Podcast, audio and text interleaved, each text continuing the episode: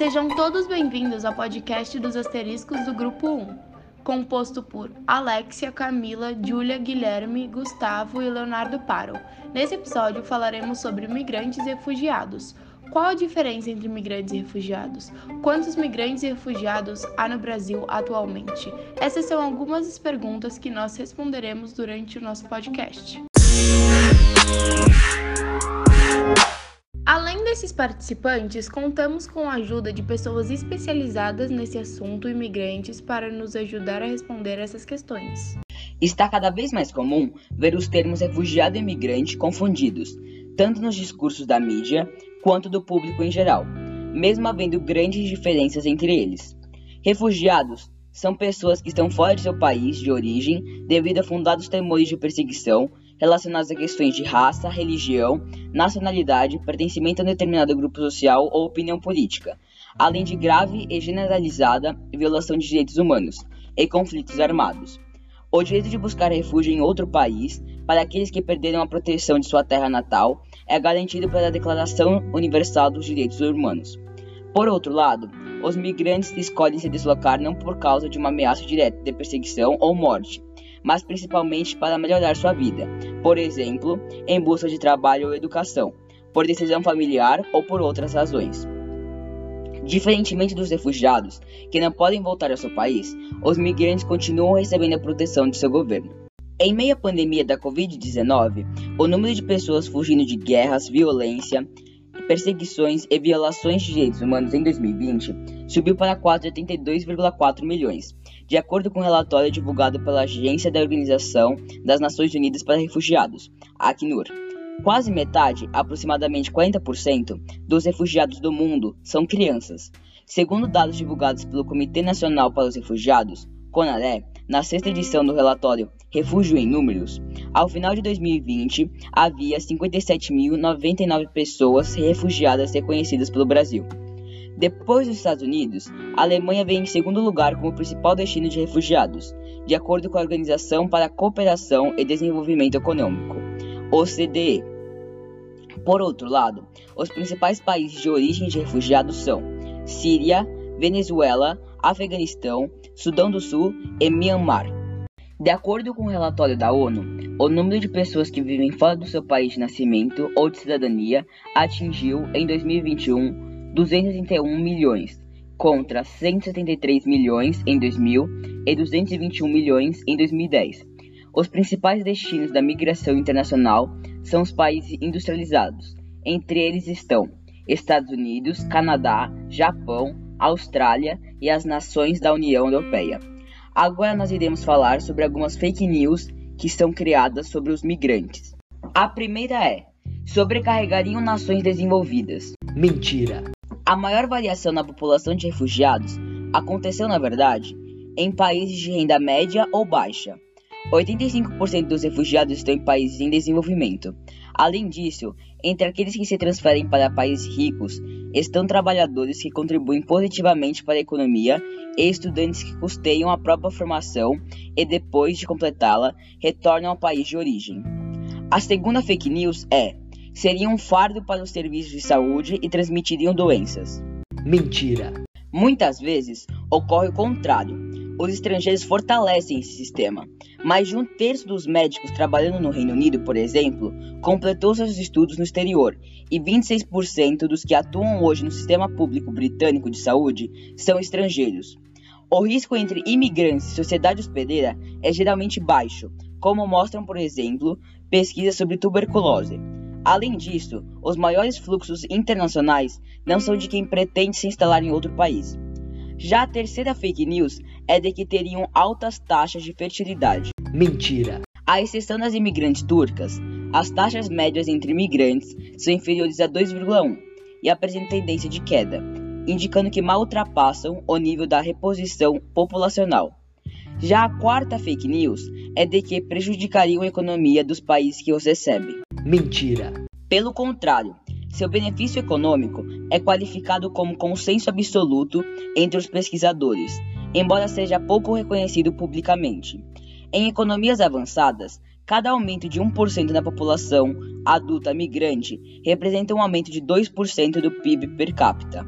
Além disso, dados da Organização para a Cooperação e Desenvolvimento Econômico, OCDE, indicam que as contribuições feitas por essa população, por intermédio do recolhimento de impostos, são maiores do que os benefícios recebidos, e que os fluxos são responsáveis por equilibrar oscilações no mercado de trabalho, fornecendo mão de obra quando necessário.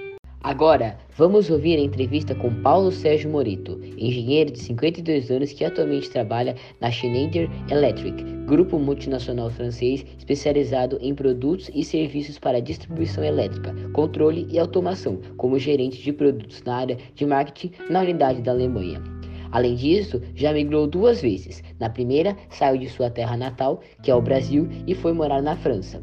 Depois de dois anos, voltou ao local de seu nascimento, porém permaneceu pouco tempo e logo decidiu migrar novamente. No entanto, na segunda vez, seu destino foi a Alemanha. Também ouviremos as respostas de Rosemary Lima, administradora de 36 anos. Em 2020, ela migrou do Rio de Janeiro, sua terra natal, para São Paulo. Os nossos entrevistados responderão as mesmas perguntas, portanto, Paulo responderá primeiro e Rosemary em seguida. Por que você migrou? Qual foi sua motivação? Eu migrei porque sou muito curioso e queria conhecer outras culturas. A minha primeira vez, não tive a presença dos meus pais.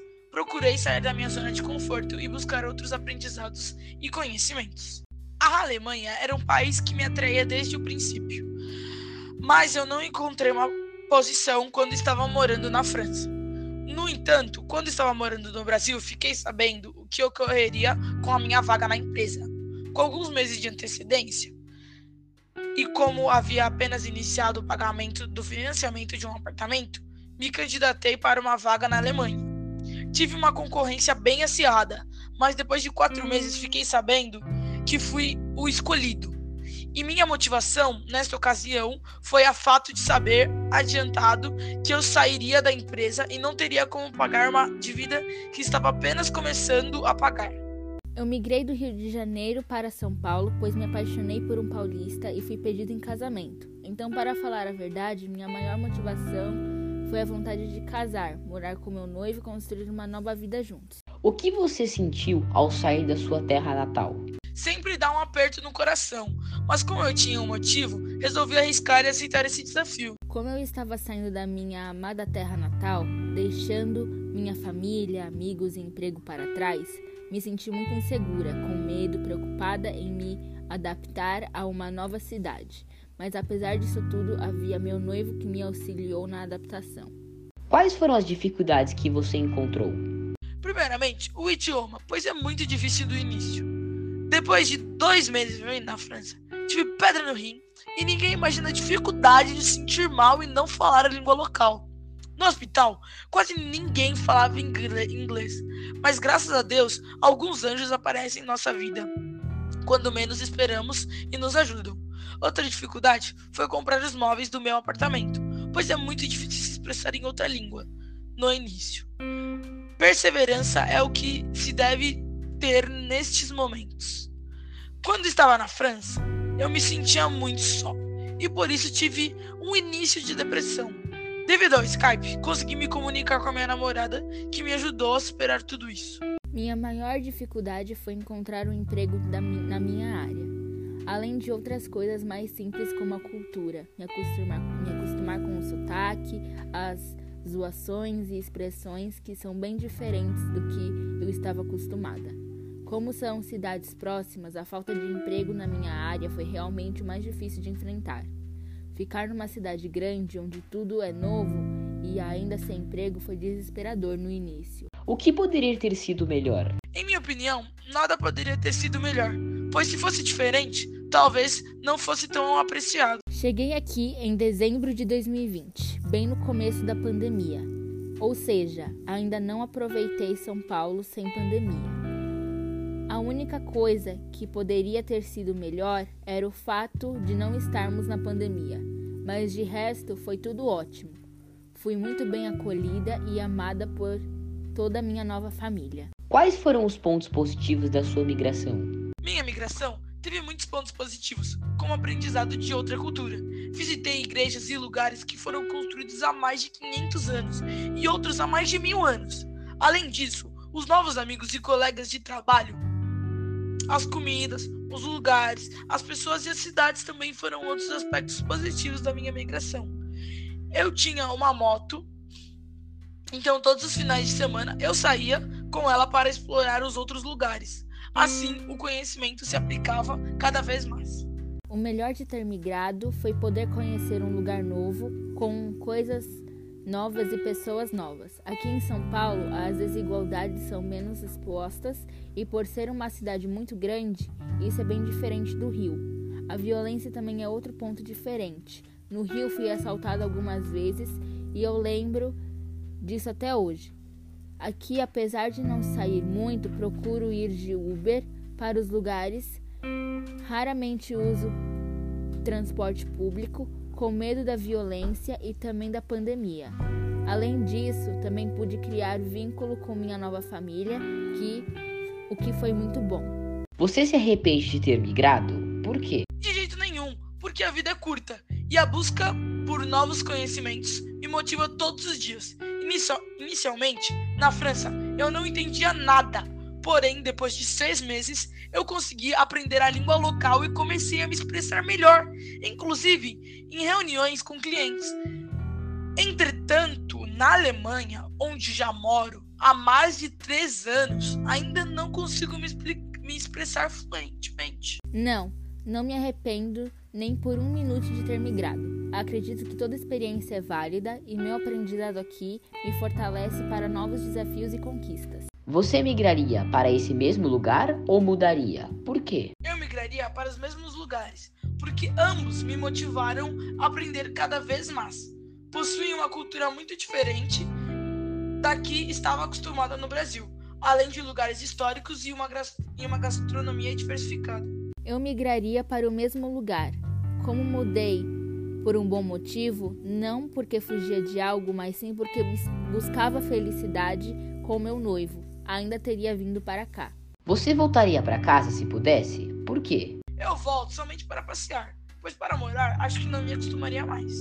Apenas voltaria se meus planos mudassem. Quais direitos os migrantes têm? Quais foram os nomes e apelidos que você recebeu? Você se sente confortável com esses apelidos? Por quê? Bom, cada país tem seus direitos para os migrantes. No entanto, todos os direitos e deveres que você tem no Brasil são quase os mesmos nos países que eu migrei. em relação aos nomes, eu não recebi nenhum apelido nesses lugares. Na França e na Alemanha, as pessoas me chamavam pelo meu nome. Não tenho muito conhecimento sobre isso. Porém, como não foi de país, acredito que tenho os mesmos direitos dos nativos. Meus sobrinhos me chamam me chamavam de a tia carioca e eu os chamava de sobrinhos paulistas, mas sempre com muito respeito dos dois lados. Obrigado pela participação de vocês. Imagina! Foi um prazer poder compartilhar minhas experiências. De nada, eu adoro conversar sobre a minha migração. Chegamos ao fim do primeiro episódio do nosso podcast sobre migrantes e refugiados. Neste podcast, comentamos sobre algumas fake news sobre migrantes, dados e fizemos uma entrevista com dois migrantes que nos mostrou outro ponto de vista sobre a migração. Bom, é o fim. Ouça a parte 2 desse podcast onde continuaremos o assunto.